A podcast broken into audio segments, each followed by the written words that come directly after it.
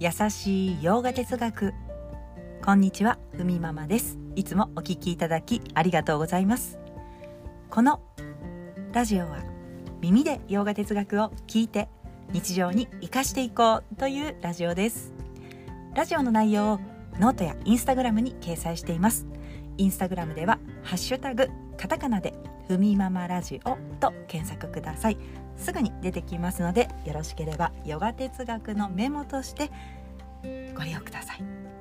ということで今日のテーマに入っていきます。バガバットギーター10章心が落ち着くものを見つけようというテーマでお送りいたします。バガバットギーターでは世界を理解するためにまあ、それは自然の摂理イシュバラを理解するということにつながりますが自分にとって心が落ち着く、まあ、安心できる対象を見つけましょうということが言われます。まず世界を理解するためにはこの段階が欠かせません。結構何章にも分かれて実は力説されているんですね、まあ、なぜか自分と世界のつながりを見ていくため。その先にはそうやって自分と世界のつながりを見ていくことでくつろげるようになっていく。というふうに持っていきたいわけです。まあ、初めのうちは今の段階で落ち着くもの。例えば「私はオウム」という音がすごく落ち着くんだとか「私はシワ神のことを思うだけでホッとする。いやいやいや私はビシュヌです。私はガネーシャ。まあそう思うなら自分が心を預けられる、まあ、そういったものとのつながりを見ていきましょうと。もちろん地元のね神社に祀られる神様だったりそしてご自身のご先祖様でもいいわけです。自分がその対象を思うとなんだか落ち着いていくなといったそういったもの。まあ、インドにはたくさんの神々がいるので、まあ、神様がいるので神様の特徴からここに心を寄せていこうということでも OK なわけです。まあ、知恵と美の女神ラクシュミとか。先ほども出ましたがあらゆる障害を取り払っていく、まあ、ガネーシャ。生涯のか商売の神様とも言われます。自分自身の今の願いに沿った。それを叶えるために見つけた対象でもいいわけです。これは自分が世界を理解するために欠かせないプロセスで、まあ、ここから少しずつ世界の全てに神聖なものを見ていけるようになるまあ、そんな段階を踏んでいくわけです。私たちが生きているこの世界そして全ての物事は無限に形を変えて見えている、まあ、こんな風に全ての物事に自然の摂理いいシュバラを見れるようになっていく、まあ、何を見ても自然の摂理との関係を見ていけるようになっていく、まあ、すると私たちは世界と離れていないんだというところを知って世界と自分はつながっているんだな。まあ何ら変わりがないんだと徐々に世界にくつろげるようになるという段階に入ります。そして最終的には自然の摂理イーシュバラはどこにもあまねく広がる存在。自然の摂理イーシュバラは空間や時間に縛られることもないし消えることもないしどんな場所にも広がっている。どこにいてもどんな時でも完全な知恵であるイーシュバラと私たちは共にあるんだと、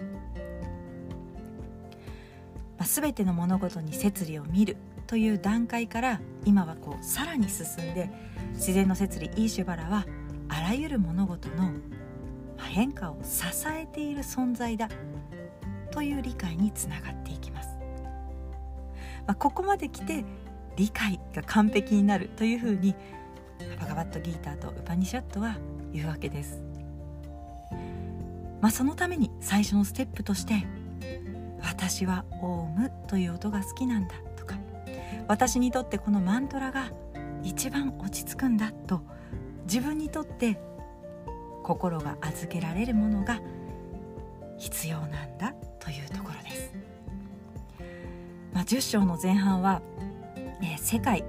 まあ、世界のことをジャガットとも言いますが、えー、自然の摂理の現れを理解するために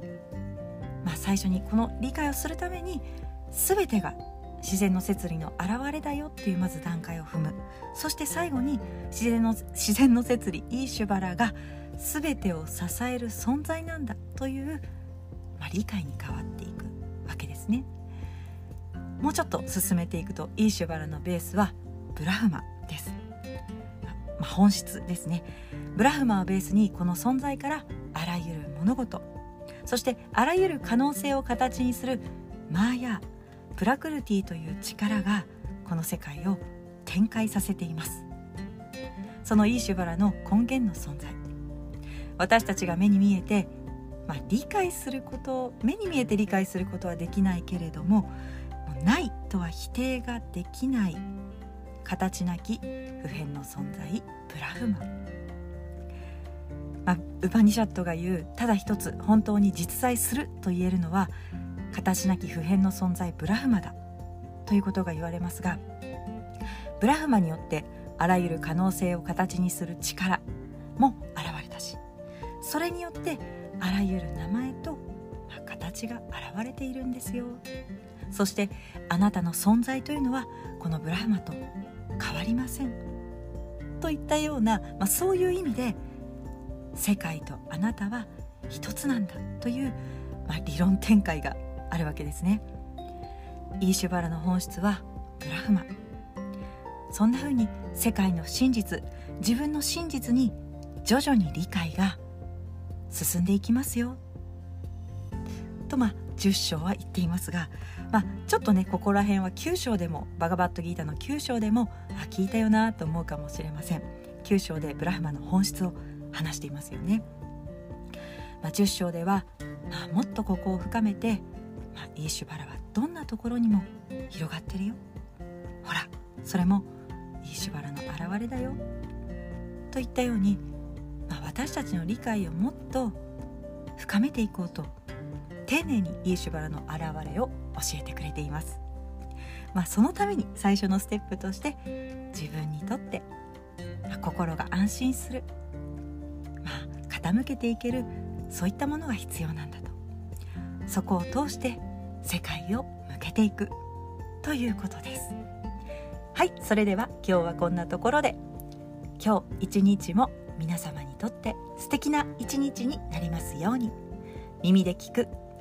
優しい洋画哲学。ふみママラジオご清聴ありがとうございました。バイバーイ。